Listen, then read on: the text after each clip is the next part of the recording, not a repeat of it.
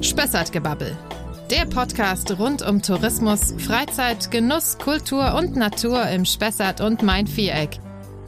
Heute mit Dr. Gerrit Himmelsbach, Projektleiter des archäologischen Spessart-Projekts. Aber schnell haben wir über ein EU-Projekt gelernt, dass Archäologie eigentlich Verstehen der Landschaft bedeutet. Das sind Bürgergrabungen, das ist also Citizen Science. Da kann jeder mitgraben. Und äh, das ist dann genau das, was wir erreichen wollen, nämlich letztlich auch über Archäologie und Kulturlandschaft Identität schaffen.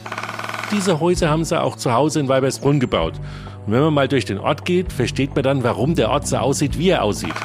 Alles, was ein Rhein runter ist, äh, da steht Spessart drauf, zum Beispiel der römische Hafen von Xanten, das ist nachgewiesen, das ist Spessart-Eichen. Das ruft jedes Mal Ausrufe des großen Erstaunens hervor, dass man Frankfurt von Bayern aus sehen kann. Heute sitzt mir gegenüber Gerrit Himmelsbach. Gerrit ist 54 Jahre alt und Projektleiter des archäologischen Spessart-Projekts, das sich seit über 25 Jahren mit der Erforschung der Kulturlandschaft Spessart befasst. Der promovierte Historiker hat mittlerweile ein Netzwerk von über 120 europäischen Kulturwegen eingerichtet und ist darüber hinaus noch seit Jahrzehnten als Vorstand im Spessartbund aktiv und gibt regelmäßig Lehrveranstaltungen zur Geschichte des Spessarts. Mehrere Gründe also, um ihn heute einzuladen zu unserem Spessart-Gebabbel. Hallo Gerrit, schön, dass du da bist. Halli, hallo, hallöli. Du hast einige Funktionen, aber ich glaube, deine Hauptfunktion oder dein Brotberuf ist die Projektleitung des archäologischen Spessart-Projektes. Jetzt könnte ich mir vorstellen, archäologisches Spessart-Projekt. Bei Archäologie denke ich an irgendwelche Tropenhelme, an Sand, an Pyramiden, an Buddeln, sonst wo, irgendwo in der Ferne. Archäologie im Spessart, äh, passt das zusammen und gibt es das wirklich? Da ist, da ist was dran, da gibt es überhaupt nichts. Ich habe ja Archäologie studiert, allerdings nur im Nebenfach. Eigentlich bin ich ja mehr so einer, der aufs Papier fliegt als Historiker. Aber Archäologie gab es schon vor uns im Spessart, nämlich ganz, ganz tolle Glashüttenforschung in den 80er Jahren. Und das ist eine Basis, auf die wir zurückgreifen konnten. Jetzt muss man sagen, dass das archäologische Spessart-Projekt angefangen hat als archäologisch, nämlich weil es zwischen zwei Bundesländern Bayern und Hessen ganz unterschiedliche Ansätze gibt. Das heißt, in Bayern glaubt man, dass es im Spessart nur Glashütten gibt und im Hessen glaubte man, es gibt nur Ringwälle, weil man eben nur danach geschaut hat. Tatsächlich ist sowas ja ausgeglichen. Und das sollte erstmal behoben werden. Aber schnell haben wir über ein EU-Projekt gelernt, dass Archäologie eigentlich Verstehen der Landschaft bedeutet. Und damit erweitert sich auch der Fachbegriff. Es kommt also Geschichte dazu, Geografie, Biologie und, und, und. Und somit ist es dann entstanden, dass wir die Landschaft als Ganzes versuchen zu erklären, mit der Wurzel der Archäologie, aber mit Hilfe aller Fachbereiche und äh, heute eben auch mit den Menschen vor Ort das gemeinsam entwickeln, dass es in die Köpfe der Menschen, die dort leben, reinkommt, die dann eben mithelfen bei den Wegen, die sie betreuen, beziehungsweise dann auch wandern, ebenso wie die Besucher, die hierher kommen. Ähm, jetzt will ich mal einhaken für die, die es vielleicht nicht wissen. Du hast von Glashütten im Bayerischen gesprochen und von Ringwellen im Hessischen. Was versteht man darunter? Der Spessart ist ja ein ganz typisches Mittelgebirge. Das wurde über Jahrtausende, kann man sagen, als Rohstoffreservoir benutzt, nämlich Ausbeuten. Ausbeuten vor allem Holz. Holz brauchst du für Energie und die gibt's ja natürlich in Massen. Damit kann man Metalle äh, herstellen, also Erze schmelzen. Aber auch aus dem Quarz im Spessart kann man tolles Glas machen. Das ist dieser rote Buntsandstein, aus dem das Schloss in Aschaffenburg gebaut ist. Warum ist das Schloss rot? Weil da Eisen drin ist. Und wenn man diesen roten Quarzsand schmilzt, wird da grünes Glas draus. Grün wegen des Eisens. Und das haben über Jahrhunderte viele, viele Glasmacher im Spessart getan. Und äh, wir haben über 165 Glashüttenstandorte, wo man, wenn man ein bisschen am Boden kratzt, Glassplitter findet.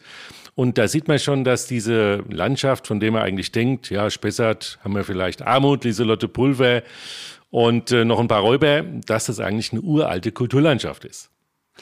Und die Ringwelle, was verbirgt sich dahinter? Das wussten natürlich auch schon die Vorfahren, die Kelten zum Beispiel, so 500 vor Christus. Auch die haben sich im Spessart rumgetrieben. Warum? Natürlich nicht wegen des Bodens, weil Landwirtschaft ist auf dem Roten Buntsandstein nicht zu machen. Nein, die Kelten vor allem im nördlichen Spessart, weil da ist Orb, heute Bad Orb. Und da gibt's salzhaltige Quellen. Und um das Salz aus dem Wasser rauszukriegen, muss man drunter Feuer machen, das Wasser verdampfen und dann kann man das Salz für teures Geld verkaufen beziehungsweise damals vertauschen. Salz war damals unabdingbar, weil es das einzige Mittel war, mit dem man Nahrungsmittel konservieren konnte. Und zunächst sozusagen die Kelten mit dem Salz und später dann die Glasmacher. Und da habt ihr jeweils dann auch im Laufe der Zeit tatsächlich auch Grabungen durchgeführt und was ausgegraben. In der Tat, an den Ringwellen gibt es mehrere, also auch im südlichen Spessart. Da hat mein Kollege, der Harald Rosmanitz, dann Grabungen durchgeführt und das sind Bürgergrabungen. Das ist also Citizen Science. Da kann jeder mitgraben. Das heißt, man sagt, die Grabung findet statt und dann melden sich die Leute und dann beginnt eine Welle die durchs Dorf geht, das nächstgelegene Dorf. Man nimmt sich Urlaub, äh, die Senioren bringen Kaffee und Kuchen. Das ist ein richtiges Event. Und so ein Ringwall, wo früher die Leute gesagt haben, boah, das Ding kann weg, ist dann unsere Burg. Und äh, das ist dann genau das, was wir erreichen wollen, nämlich letztlich auch über Archäologie und Kulturlandschaft Identität schaffen. Und äh, kannst du mal ein, zwei Beispiele nennen, wo man auch heute noch so, so das Ergebnis dieser Ringwallgrabungen zum Beispiel sich angucken kann? Ein wunderbares Beispiel, gar nicht so weit von Aschaffenburg, ist in der Nähe von Soden, zwischen Soden bei Sulzbach und Ebersbach, das ist ein Ortsteil von Leidersbach, ist oben die Sodenburg und auf der Sodenburg haben wir nicht nur gegraben, sondern später ist dann über ein Projekt meines Kollegen Jürgen Jung über die Burglandschaft ein keltisches Haus erbaut worden, wo man mal sehen kann, wie die zu der Zeit in etwa gelebt haben. Plus ein Stück von der Befestigung des damaligen Walls, denn es war nicht nur so ein paar Erdhaufen, sondern es waren richtige Mauern, die man an der Stelle mal äh, wiederhergestellt hat. Also das kann man allerdings nur zu Fuß erreichen. Da ist mit Autofahren nichts. Ja, dann sind wir doch, das ist ja sozusagen die Steilvorlage für das Thema der ähm, europäischen Kulturwege, die du ja auch schon erwähnt hast. Diese europäischen Kulturwege sind sicher denke ich, auch ein Beispiel für Citizen Science, weil ihr macht das ja zusammen mit den Bürgern vor Ort. Wer hat die Idee gehabt und wie hat sich das entwickelt?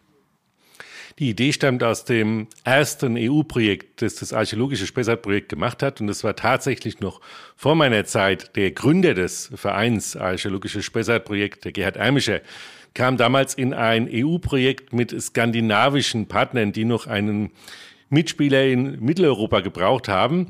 Und dann hat man sich, äh, das, das war ganz spannend, weil die Schweden hatten damit angefangen. Die hatten eine Halbinsel und auf dieser Halbinsel sind lauter Golfplätze gebaut worden.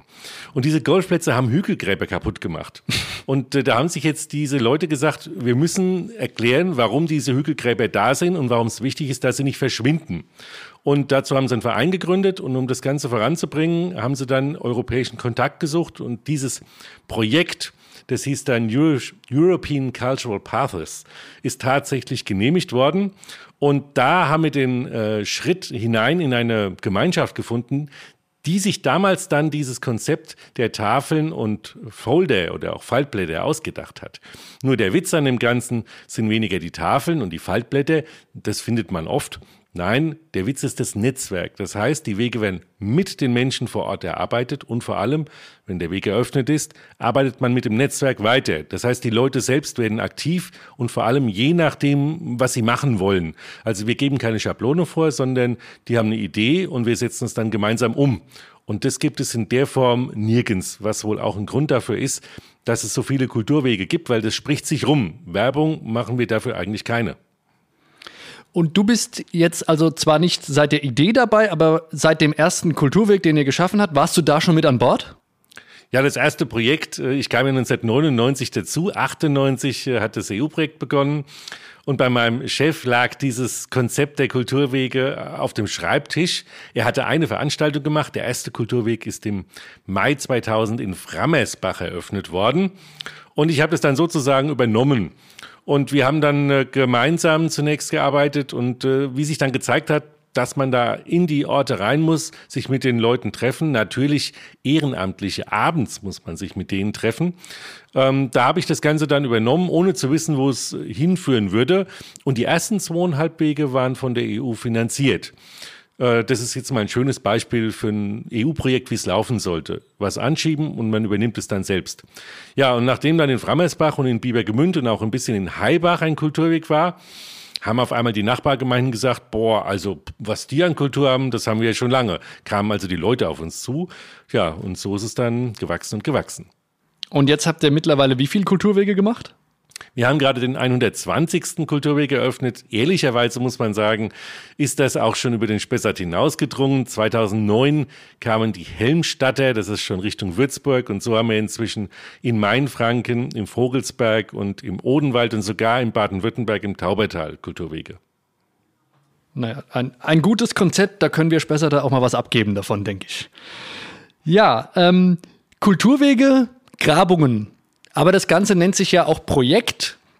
Ihr macht sicherlich noch mehr als nur das, von dem du Projektleiter bist. Was kann ich mir sonst noch vorstellen, was ihr den ganzen Tag als archäologisches Spessart-Projekt tut für die Region? Also wir sind vor allem dran, Wissenschaft mit Ehrenamt zu verknüpfen. Und wenn Menschen zu uns kommen, zum Beispiel wenn ich ein Mail bekomme, in dem ein Foto ist von einem Bildstock und da steht dann dabei, die Leute erzählen sich irgendwelche Geschichten von diesem Bildstock, was hängt denn da dran und warum ist es so und stimmt es, was wir denken, dann kann ich antworten, aber noch besser ist, man fährt dahin, schaut sich das gemeinsam an und bei der Gelegenheit schaut man dann wieder viel mehr Sachen an. Die Leute bekommen Unterstützung, werden selbst aktiv und das geschieht auch zum Beispiel mit dem legendären Frammersbacher Sechserbuch. Das ist eine Zusammenfassung von ja, Urteilen eines örtlichen Gerichtes zu Besitzstreitigkeiten, zu Nachbarschaftsstreitigkeiten. Das lag beim, im Tresor vom Bürgermeister drin. Und eines Tages hat er uns das mal hingelegt und hat gemeint, der hätte das, das das wäre halt so da. Ja, und dann sind wir der Sache nachgegangen und inzwischen ist es äh, richtig veröffentlicht und hat Wellen geschlagen. Und ich habe gerade wieder gelesen, in äh, Stuttgart wird ein Vortrag gehalten über dörfliche Selbstverwaltung. Ja, und das Beispiel ist das Frammersbacher Sechserbuch. Das heißt also, ihr kümmert euch, wenn ich es mal zusammenfassen darf, äh, um die ja, Erforschung der Kulturlandschaft, vor allem der Geschichte der Kulturlandschaft, äh, gemeinsam mit Ehrenamtlichen aus der Region. So kann man es sagen. Und dabei geht es letztlich um Identität. Es geht darum, dass die Menschen, die hier wohnen, aber, aber auch die Zugezogenen, eine Identität entwickeln und dass diese Identität energienfrei macht. Das heißt, dass sich diese Menschen auch für die Region, in der sie leben, für den Ort einsetzen und äh, etwas von ihrem eigenen in die Gemeinschaft geben. Das ist ein ganz wichtiger Prozess, den wir auf diese Art und Weise unterstützen wollen. Man sieht ja auch gleich das Ergebnis. Das ist heutzutage ganz wichtig. Und damit versuchen wir auch Spessart weit, den Spessart aus dem vergangenen Bild einer Räuberlandschaft in die Zukunft zu bringen, einer spannenden Kulturlandschaft. Das ist tatsächlich spannend. Du hast von Identität gesprochen. Ihr macht ja schon viel aus der Vergangenheit heraus und dahinter steckt wohl der Gedanke, dass wenn man nach der Vergangenheit seines Ortes oder seiner Heimat sucht, dadurch auch ein Identitätsbegriff für die Gegenwart und die Zukunft entstehen kann. Jetzt wäre es vermessen zu sagen, skizziere uns doch mal die Geschichte des Spessarts in äh, fünf Halbsätzen. Aber vielleicht kannst du für diejenigen, die sich noch gar nicht damit auseinandersetzen, so drei, vier besonders wichtige Epochen oder Situationen aus der Geschichte unserer Heimat mal für uns äh, ja, darlegen. Also ganz spannend ist, wenn wir am Anfang anfangen, eine These, die sich mit äh, der Steinzeit, mit der Jungsteinzeit beschäftigt, wo die ersten Siedler feste Dörfer gründen. Und wir überlegen, dass es denkbar wäre, dass der gesamte Spessart damals von einer Lössschicht bedeckt war, wie wir es jetzt noch um den Spessart und auch zum Beispiel im Bachgau haben. Und dass die Leute damals den Wald gerodet haben und auf diesem sehr fruchtbaren Boden gut gesiedelt haben und Ackerbau betrieben und Viehzucht und, und, und. Dann, nach einigen Jahrhunderten, vielleicht sogar Jahrtausend, ist dann aber das Klima schlechter geworden. Und äh, wir wissen ja, wie sowas äh, sein kann. Und äh, der, der Wald war gerodet und der Boden wurde dann nach und nach weggeschwemmt, sodass diese Siedler weg mussten und übrig blieb nur noch der, nährstoffarme Buntsandstein. Wir kommen darauf, weil die Auen, die Täler im Spessart, haben eine unglaublich dicke Bedeckung mit Löss. Die ist so dick, dass man bis jetzt noch nicht geschafft hat, mehr als sieben Meter überhaupt runterzukommen und es geht noch weiter. Zum Zweiten finden sich steinzeitliche Artefakte, also Keramik oder auch Steinbeile aus dieser Zeit in den Tälern, aber nicht oben. Und wir haben dann noch so Lössinseln oben im Spessart. Also das ist eine Epoche, die noch viele interessante Erkenntnisse verspricht, die uns sehr interessieren. Das nächste ist, dass wir im Mittelalter, so sagen wir mal ab dem 14. Jahrhundert bis ins 18. Jahrhundert rein, viel, viel weniger Wald im Spessart haben als heute. Weil die Menschen den Wald viel mehr nutzen mussten. Nicht nur für die Salzherstellung und für die Glasproduktion. Letztlich haben dann auch, weil es immer mehr Menschen wurden, wurden, wurde also Ackerbau betrieben. Da ist der Wald praktisch verschwunden. Schon im 14. Jahrhundert gibt es die ersten Regelungen, Waldordnungen, dass man da aufpassen soll und nicht mehr so viel Wald verbrauchen soll, aber das hat alles nichts genutzt. Und diese Entwicklung und diese Ausbeutung des Spessarts, das ist auch eine ganz spannende Epoche. Und äh, zuletzt dann, wenn wir mal ins 20. Jahrhundert gehen, ist äh, sehr interessant, wie es aus dieser einen Geschichte von Hauf, das Wirtshaus im Spessart, die 1957 verfilmt wurde, mit Lieselotte Pulver, äh, geschehen ist, dass da ein ganz bestimmtes Klischee auf dem Spessart drauf klebt, also eben die Räuber und Wald, Schloss Mespelbrunn dazu, ähm, wie, wie kam das in die Gesellschaft rein? War das nur der Film? Beziehungsweise heute ist dann schon U40 schwierig damit zu kommen, weil die Leute den Film schon nicht mehr kennen. Also auch da geht es um, um, um Bild und eben auch um Identität. Die Identität ist deshalb belastet im Spessart, weil zu Beginn der Industrialisierung dann der Spessart wie alle Mittelgebirge abgehängt worden ist. Also zwischen 1750 und 1950 hat sich alles seine Entwicklung außerhalb abgespielt. Der Spessart und die Menschen dort sind verarmt. Und diese 200 Jahre Armut haben schwere Spuren hinterlassen, so dass wir zunächst mal auch zu Beginn unserer Projektarbeit haben die Menschen immer nur von Armut gesprochen und Geschichte, das ist allgleich, das muss weg. Und wenn man früh äh, zu Geld gekommen ist, wie in Weibersbrunn, wo die Menschen schon früh nach Frankfurt gependelt sind, da haben die gelernt, wie man Häuser baut in den 50er und 60er Jahren. Das war die Zukunft. Und genau diese Häuser haben sie auch zu Hause in Weibersbrunn gebaut. Und wenn man mal durch den Ort geht, versteht man dann, warum der Ort so aussieht, wie er aussieht. Das war der Stolz der Menschen, selbst auch so ein Haus zu besitzen. Das heißt, man kann die Geschichte, egal ob jetzt die neuzeitliche oder die ganz alte, überall im Spessart noch sehen, wenn man sie manchmal vielleicht erklärt bekommt, aber man kann überall noch Spuren entdecken. Jetzt hast du gerade von Klischee gesprochen an jedem Klischee ist ja vielleicht auch was Wahres dran. Wie viel Wahres ist denn an dem Thema Wald und Räuber? Ja, das ist völlig richtig. Und da haben wir auch schon ganz interessante Ergebnisse. Was das Thema Räuber betrifft, ist es tatsächlich so, dass alle Mittelgebirge mit Räubern gut versorgt waren, aber zu einer Zeit, in der Räuber sich überall rumgetrieben haben, nämlich während der Napoleonischen Kriege, also etwa zwischen 1795 und 1815. Und äh, man kennt ja den Schinderhannes zum Beispiel aus dem Hunsrück. Und das ist auch die Zeit, wo die Räuber im Spessart von Bedeutung sind. Diese Geschichten sind wohl von Hauf aufgenommen worden, als er eben sein Buch schrieb und das Ganze dann in den Film. Also das ist so die Linie, über die Räuber lief. Kurzer Einschub, wir wollen die Räuber nicht mit den Wilderern verwechseln. Wilderer, ganz andere Baustelle. Räuber kommen von auswärts und rauben Leute an Straßen aus. Wilderer wohnen im Spessart und versorgen ihre Familien und vielleicht auch den einen oder anderen im Dorf mit Wild, das eigentlich der Herrschaft zusteht. Der berühmteste Johann, Johann Adam Hasenstab, äh, der ist schon sehr, sehr bekannt. Es steht ja auch ein Steinkreuz von ihm in der Nähe von Schollbrunn. Hin und wieder übrigens auch als Robin Hood des Spessarts bezeichnet, ne?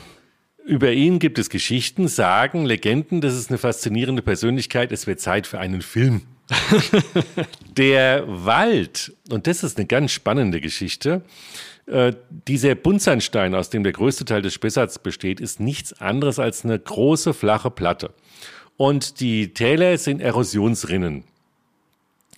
Und wenn man dort durch den Wald läuft, hat man subjektiv den Eindruck, dass dieser Wald nie mehr aufhört. Ganz anders wie in der Rhön, wo man ständig irgendwelche Kuppen hat. Selbst wenn man in der Nähe von einer Siedlung ist, dann ist die ja in so einem Kerbtal und es können zwei Kilometer sein und man merkt das nicht. Das ist subjektiv tatsächlich der Fall. Und wenn man überlegt, dass über Jahrhunderte dort Menschen durchgelaufen oder auch gefahren sind, dann hat sich dieser subjektive Eindruck eingeprägt, dass es eine Waldlandschaft ist, die eigentlich nicht aufhört.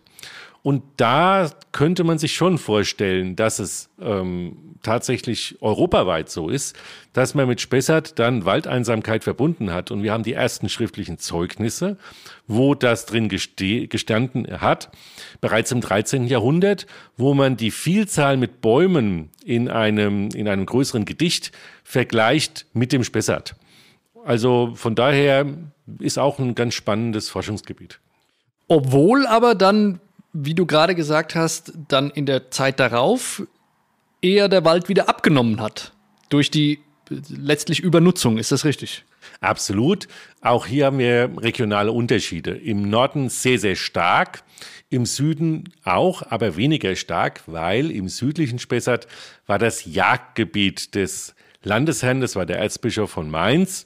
Jetzt ein Bischof bei der Jagd ist jetzt vielleicht nicht das, was man sich vorstellt, aber Repräsentation, Staatsbesuch, da muss natürlich auch ein Bischof mal auf die Jagd. Und dazu braucht man einen großen Park und einen Wildbestand. Und dafür wurde ein entsprechendes Gebiet, sagen wir mal, um Roten Buch im Großen und Ganzen, schon so geschützt, dass dort die Wälder weniger stark genutzt und ausgedünnt wurden als im Rest des Spessarts. Also wenn wir äh, von der Tourismusseite her, also vom unendlichen Blättermeer sprechen und den fast unberührten Waldgebieten, dann haben wir das ein Stück weit auch den Mainzer Kurfürsten zu verdanken.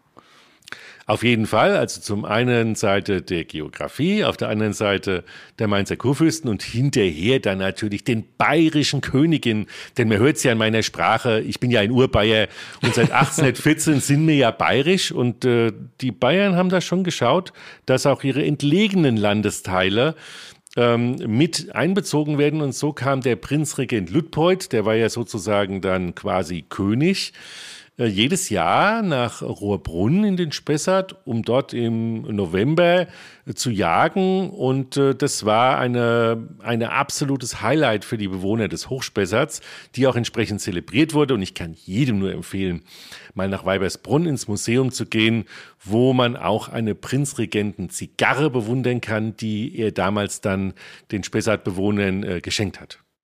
Aber man darf sie nicht rauchen. Nun, äh, das könnte man versuchen, denn mit Sicherheit haben einige Spessarter noch in Weibersbrunn zu Hause in der Schublade so eine Zigarre und vielleicht äh, rückt ja einer mal eine raus, aber sicherlich sie ist vertrocknet. Ähm, aber gute Qualität hat er bestimmt.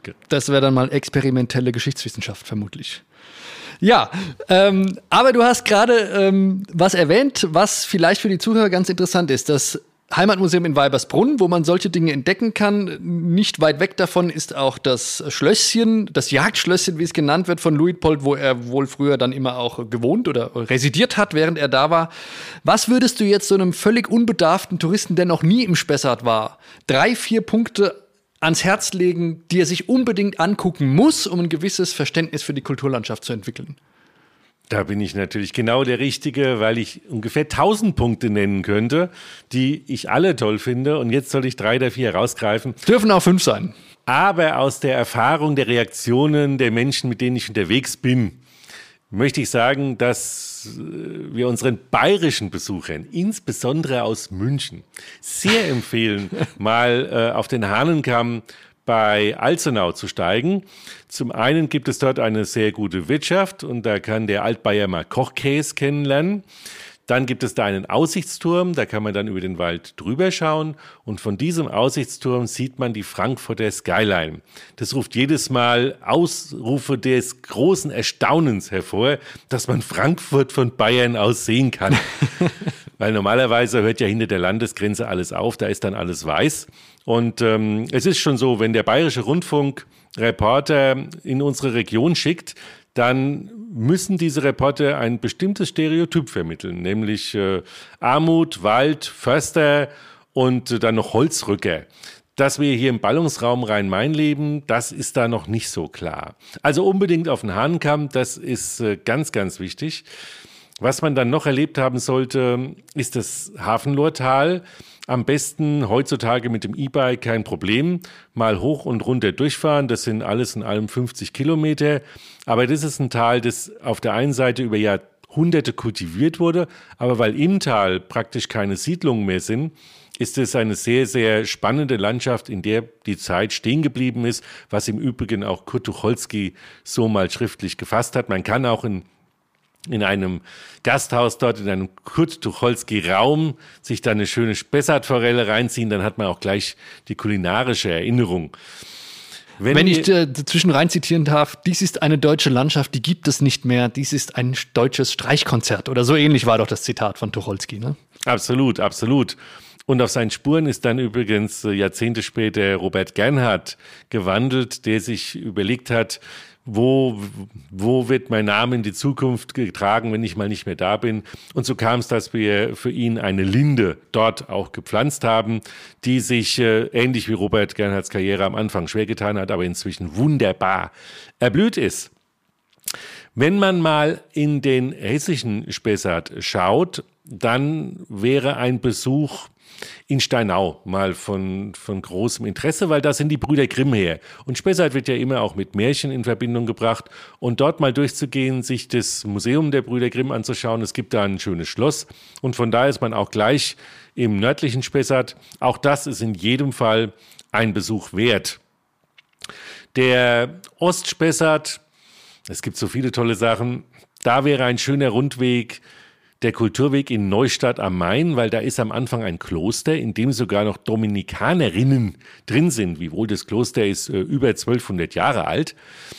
Das kann man sehr schön anschauen. Dann kann man eine wunderbare Runde laufen und kommt in eine der wenigen Förstereien im Spessart, die noch bewirtschaftet sind. Das ist äh, Diana und äh, da ein zünftiges Vesper und dann wieder zurückgelaufen. Das ist auch ein ganz besonderer Eindruck. Ich denke, so hat man Vier Eindrücke, na, den Süden nehmen wir noch mit. Auf jeden Fall um Miltenberg rum. Da sollten Sie mal, gut, Miltenberg ist natürlich ein Tourismusmagnet, Kloster Engelberg sowieso. Eine Besonderheit wäre Schmachtenberg. Da gibt es diesen tollen Kulturweg Röllfeld-Schmachtenberg und wenn Sie den laufen, dann treffen Sie auf einen Fliegenpilz, auf einen Kiosk in Fliegenpilzform. Die hat in den 1950er Jahren ein Schokoladenfabrikant mitten im Wald aufgestellt, um seine Schokoeier besser verkaufen zu können. Und in der Osterzeit sind die aus diesem Kiosk heraus verkauft worden, in unglaublicher Stückzahl. Das Originalkiosk ist dann leider inzwischen zusammengefallen, aber wir haben es neu gebaut und jetzt kriegen die Kinder aus den Schulen und ähm, Kindergärten der Umgebung, wenn entsprechend die Zeit ist, äh, die ganze Geschichte erklärt und erzählt und kriegen natürlich auch einen kleinen Osterhasen. Und in Schmachtenberg in der Sonne, das ist eine Wirtschaft, da kriegen sie die Suppe einfach so hingestellt, ob sie wollen oder nicht. Sensationell. Hervorragend. Ja, ich sehe schon, äh, man müsste eigentlich viel öfter auch auf äh, Führungen mit dir über Kulturwege mitlaufen. Ähm, kommen wir doch vielleicht mal gerade zu diesem Aspekt. Wie kann man denn, wenn man jetzt von der Art und Weise, wie du Geschichte vermittelst oder wie ihr das als Spessart-Projekt tut, wie kann man dich, euch erleben? Wie kann man sich einbringen? Wie kann man mitmachen? Wie kann man mehr über seine Heimat oder den Spessart als Tourist erfahren, wenn man das gerne möchte? Es ist überhaupt kein Problem. Man kann also in eine Seite aufgenommen werden in den E-Mail-Verteiler himmelsbach.spessartprojekt.de und dann kriegt man mit, was an Veranstaltungen läuft und kann da dabei sein, vor allem, wenn dann die Einheimischen selbst erzählen. Das ist ja das Spannende bei der ganzen Geschichte. Und das andere ist, äh, wenn wir Kulturwege eröffnen oder selber mal eine, eine Führung machen, was immer wieder vorkommt. Jetzt zum Beispiel, äh, kommenden Samstag, äh, ist eine Grenzführung zwischen Omersbach und Hofstetten und Schneppenbach im oberen Karlgrund. Und da bin ich selber ganz gespannt, weil ich da selber noch nicht war. Und dann bei so einer Führung der Austausch zwischen ja, uns und den Menschen, die dort vor Ort sind, da kommen die spannendsten und interessantesten Geschichten raus. Also das äh, wird eigentlich auch in der Öffentlichkeit immer vermittelt und da kann man dann gut mitgehen. Das heißt, wo müssen die Leute oder wo können die Leute sich auch mal informieren, um zu sehen, was steht als nächstes in puncto Kulturlandschaft an? Der, die, die Rundmails sind die einfachste und beste Methode. Und das andere ist, man kann natürlich auf die Homepage gucken, da gibt's ja dieses Internet. Und wenn man da mal schaut, alle 120 Wege sind im Internet zu finden mit über 800 Informationstafeln und den ganzen Foldern dazu. Da kann man sich Appetit holen und sucht sich dann einfach raus, was einem gefällt. Es gibt auch überall Ansprechpartner. Sehr gut ist so eine Broschüre, die der Tourismusverband Spessart-Mainland rausgegeben hat, wo die Kulturwege im Spessart alle drin sind und da steht überall ein Ansprechpartner dabei. Ja, und dann hat man doch schon jemand. Ja, ich wollte eigentlich nur auf die Webadresse hinaus, die du uns vielleicht auch nochmal sagen kannst, wo man das alles findet, nämlich spessartprojekt.de, vermutlich. So war's. Wunderbar. Jetzt hast du gesagt, den Schmachtenberger Kulturweg muss man unbedingt laufen. Da gibt es diesen Pilz und da gibt es die ungefragte Suppe, wenn ich das richtig zusammenfasse. Ähm, welcher Kulturweg liegt dir außerdem noch besonders am Herzen? Wen würdest du sagen, wenn ich, wenn ich als Gast nur einen Tag da bin und einen Kulturweg laufen soll, welchen würdest du empfehlen? Das ist jetzt auch äh, einfach aus deinem persönlichen Interesse oder Faszination heraus. Ja, natürlich wird es auch dir nicht gelingen, mir jetzt herauszulocken, einen Namen zu nennen. Während Corona sind mir äh, in der Familie natürlich sehr viel äh, gewandert und es sind viele Kulturwege gelaufen, die laufen mir selbst, weil es einfach Laune macht. Und es ist jedes Mal, geht einem das Herz auf, wenn man wieder das sieht und jenes und sich erinnert und sagt, schau mal da, ich könnte wirklich es, es ist ja auch so, es ist auch noch jahreszeitenabhängig. Also wenn es äh, heiß ist, dann schaut man, dass man die Kulturwege im Hochspessart läuft, im Wald. Und wenn es jetzt wieder kühler wird, dann die Kulturwege, wo man Sonne abbekommt. Also es ist wirklich ein ganzheitliches Erlebnis, wo ich jetzt gar nicht sagen könnte, äh, den, der ist jetzt mein Lieblings. Sind alles meine kleinen Lieblinge. Alles deine kleinen Babys? Lieblinge. Ähm, bist du im Moment wieder schwanger mit neuen Lieblingen? Können wir, auf was können wir uns freuen im nächsten Jahr? Ja, es geht jetzt natürlich inzwischen auch schon über den Spessart hinaus. Es gibt zwar noch ein paar unbeugssame Dörfer, die noch keinen Kulturweg haben, aber ähm, die Nachfrage geht natürlich sehr weit. Also in Münnerstadt, das ist jetzt äh, schon an der Saale, äh, ist man äh, auch bei einer ganz, ganz spannenden Geschichte unterwegs. Da geht es um grünen Sandstein. Und äh, dann haben wir andere Projekte, die uns in ganz andere Gegenden führen, äh, meistens im Mainfränkischen, weil es so ist, die Kulturwege sind ja eigentlich für 1b-Lagen, also da, wo man sonst nicht hingehen würde. Und das äh, dachte man, das wäre im Spessart. Jetzt hat sich das ja im Spessart gedreht, weil es überall Kulturwege gibt. Aber im Mainfranken hängt doch vieles am Wein und ähm, Ochsenfurter Gau zum Beispiel, äh, da wo man das nicht vermuten würde, da ist jetzt auch, da gibt es das Tierbachtal, das kennt kein Mensch. Und was da alles drinsteckt, äh, da sind ja sogar archäologische Funde wie dieser Wagen aus der Urnenfelder Zeit, der sogar eine Briefmarke hat, eine eigene. Das weiß natürlich kein Mensch. Und äh, das ist jetzt eines der vielen Projekte, wo wir dran arbeiten. Wer selber einen Kulturweg haben will, soll sich einfach bei uns melden und dann schauen wir mal. Da fällt mir ganz spontan noch was ein, weil du das mit der Briefmarke erwähnt hast. Ich laufe die Kulturwege persönlich auch sehr gerne und habe noch in Erinnerung, dass, glaube ich, war es in Frammersbach etwas erläutert wurde, dass auch die, die Eichenpflanzung auf dem 50-Pfennig-Stück früher drauf war. Stimmt das? Hat das was damit zu tun? Das ist richtig, ja. Das ist der Kulturweg Flößbachtal 1 Lorhaupten. Flößbachtal, Entschuldigung. Macht ja nichts. Und den haben wir im Jahr 2001 eröffnet und das war, die Umstellung war 2001, 2002, würde ich sagen.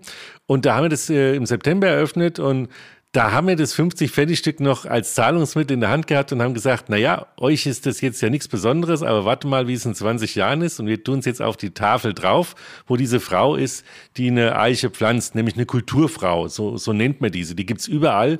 Die haben früher die Aufforstungen äh, im Wald gemacht und äh, so kam die da drauf. Aber es gibt auch eine wunderbare Briefmarke aus einem afrikanischen Land, die ein ein blaues Mineral äh, aus dem Spessart zeigt.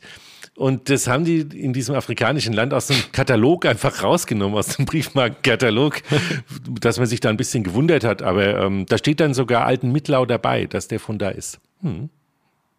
Also der Spessart hat auch weltweite Berühmtheit sozusagen erlangt, zumindest bundesweit durch das 50-Pfennig-Stück, durch die Briefmarke.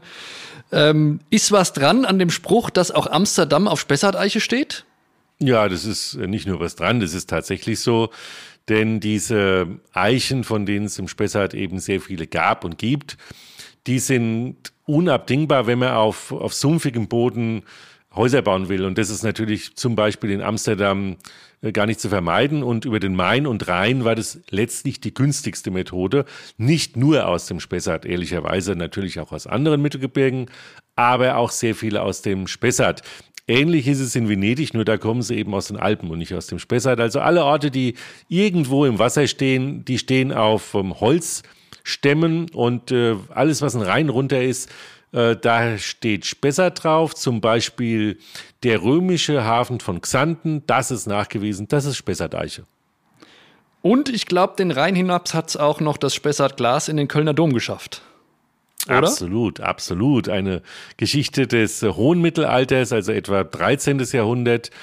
Da ist es aufgrund von chemischen Analysen gelungen, nachzuweisen, dass das, äh, Spe das Spessartglas in den oberen Garten äh, des Kölner Doms äh, tatsächlich eingesetzt worden ist. Das ist eine ganz spannende Geschichte, die ein Chemieprofessor herausgefunden hat und ist natürlich schön, vorher kann man es sagen, aber wenn es danach gewiesen ist, ist es nochmal was anderes. Ja, man sieht schon, äh, es gibt unheimlich viele spannende Sachen zu entdecken, wenn man nur tief genug äh, nachfragt oder recherchiert. Und äh, ich denke, das, was du tust mit deinem Engagement, ist, du hast es gerade so schön äh, umschrieben, äh, 1b-Lagen zu entdecken, die dann aber durch die Aufwertung der Kulturwege eben zu ich sage jetzt mal Premium-Lagen werden und ein unser touristisches Angebot für Einheimische wie Gäste spannend gestalten. Dafür vielen Dank. Ich denke, wir haben viel Lust gemacht, den Spessart weiter zu entdecken, aber auch hier Möglichkeiten aufgezeigt, wie das relativ einfach und aufbereitet eben mit den europäischen Kulturwerken Wegen funktionieren kann. Vielen Dank, dass du da warst, Gerrit. Servus.